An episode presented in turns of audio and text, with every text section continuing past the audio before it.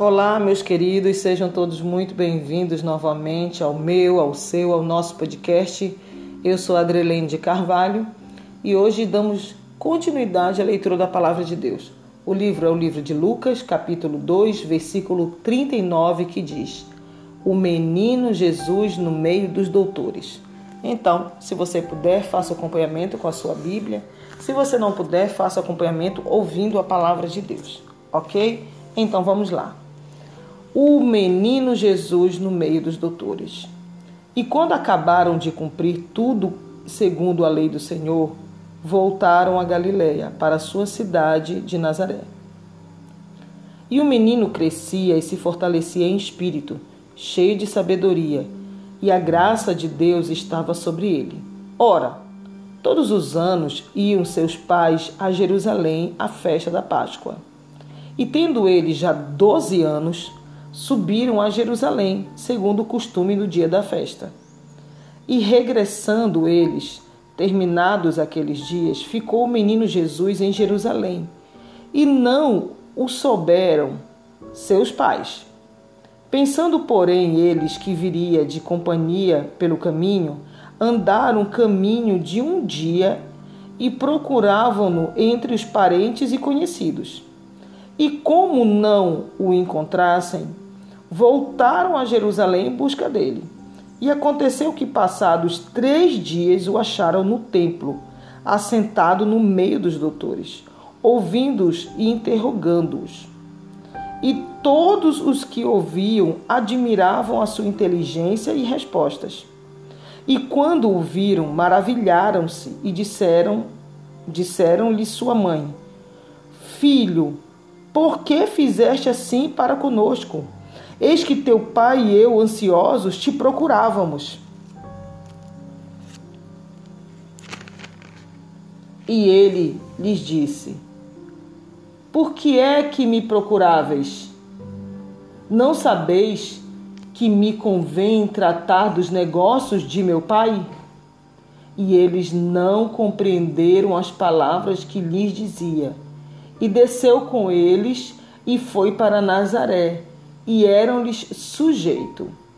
E sua mãe guardava no coração todas essas coisas, e crescia Jesus em sabedoria e em estatura, e em graça para com Deus e os homens. Até aqui. Eu acho muito interessante essa mensagem assim, porque eles cumpriram tudo segundo a lei. Eles fizeram tudo direitinho, todos os procedimentos, toda a tradição. E chegou um momento que eles não, não conseguiram mais segurar Cristo, né? Jesus, não conseguiram. Quando, quando eles estavam procurando Jesus, eles não acharam Jesus. E onde é que Jesus estava? Ele estava no templo. E Maria falou: Por que você fez isso conosco? A gente estava preocupado. Não, estava preocupado. Nós estávamos preocupados, te procurando. E ele disse: Por que vocês estavam né, me procurando? Está aqui na casa do meu pai, não sabe que eu estou resolvendo as coisas do meu pai? Olha só a forma que Jesus falou, que ele estava resolvendo as questões do pai dele. E o pai que ele, ele se tratava não era José, era Deus. Então muitas vezes nós queremos controlar as coisas. Maria e, e José tentaram controlar até onde deu, mas chega um momento em que as coisas fogem do nosso controle. A grande realidade é que a nossa vida não pertence a nós, pertence ao Senhor e deve sempre estar no controle de Deus. Nosso caminhar, nosso deitar, nosso levantar, onde vamos, o que fazemos, qualquer atitude que devemos tomar, um passo que devemos tomar, nós temos que perguntar ao Senhor. Existem coisas que aparentemente são, são simples, que a gente acha que não vai ter nenhuma consequência lá na frente, mas tem. Você sair de um ministério, você sair de uma igreja, de uma congregação, você começar um relacionamento sem perguntar para Deus, você terminar um relacionamento sem perguntar para Deus. Nossa vida está nas mãos do Senhor. E ainda que tentemos controlá-la, ela não pertence a nós. A nossa vida não pertence a nós. A nossa família não pertence a nós.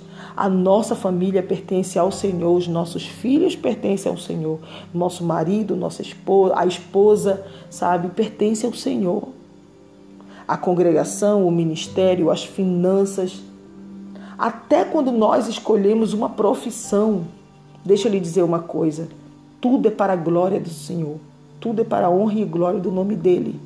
Eu me lembro que eu passei três anos tentando fazer faculdade de música. Porque eu achava que, devido ao meu ministério de música, eu achava que a minha vida também tinha que ser. Eu tinha que escolher o curso, o curso de música. E Deus não permitiu fazer curso de música. Deus me queria no direito. E eu dizia, mas todo mundo falava, Adriane, tu tem que ir pro direito, tem que ir pro direito. Mas eu não queria ir pro direito. Eu não sabia porquê, mas eu não queria ir pro direito. Eu não queria. Eu fazia engenharia engenharia de produção de alimentos, engenharia de produção e ambiental. E eu não queria, eu não queria, não queria para o direito. Eu não sei, eu tinha uma coisa, uma aversão para o direito. Eu, eu tentava. Olha, deixa eu te falar uma coisa: nós sempre tentamos fugir daquilo que vem de Deus. Eu não sei o que é isso, é uma grande realidade. Sempre no primeiro instante a gente reluta diz: não, não, não quero, não quero, não quero. Mas hoje eu vejo que a escolha que Deus fez para mim, ela sempre foi e sempre será a melhor. Porque você e eu não sabemos o nosso futuro mas o Senhor ele sabe de todas, todas as coisas que vão acontecer. Ele sabe a hora que você vai acordar, ele sabe a hora que você vai levantar, ele sabe o que você está pensando, o que você está sentindo, ele sabe até o que você já vai pedir em oração. E ele sabe aquilo que ele vai te conceder, aquilo que ele não vai te conceder, porque não chegou o momento. Existe o momento da preparação e existe o momento da realização. Só se realizam as coisas na nossa vida quando estamos preparados. E se nós recebermos antes do tempo, nós podemos perder experiência própria. Já perdi algo porque não era o tempo. E eu pedi tanto, pedi tanto, pedi tanto e Deus me deu. E eu vi que não era o momento. Deixa eu lhe dizer algo. Maria era uma mulher que era muito temente a Deus. Mas ela era mãe. E ela se preocupava com Jesus porque ela estava cuidando do filho de Deus. O filho não era, pertencia a ela. Veio por meio dela, através dela, só que ele era filho de Deus. Nós, por mais que nós tenhamos nossos filhos, eles não pertencem a nós, eles pertencem ao Senhor. E não adianta a gente tentar controlar a situação, porque isso não cabe a nós, cabe a Deus. Então que você venha ficar com essa mensagem e que eu tome essa mensagem também para mim, porque muitas vezes nós queremos controlar a situação. Nós temos que pedir para o Senhor para nos ensinar a descansar nele, porque o resto ele fará. Amém? Eu peço que você feche seus olhos, incline a sua cabeça e oremos juntos, se você puder. Se você não puder, faça, faça a sua oração em espírito, faça em pensamento. E Deus há de receber a sua oração. Amém? Então vamos lá.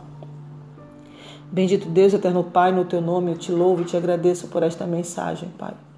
O Senhor nos ensina a aceitar a tua vontade.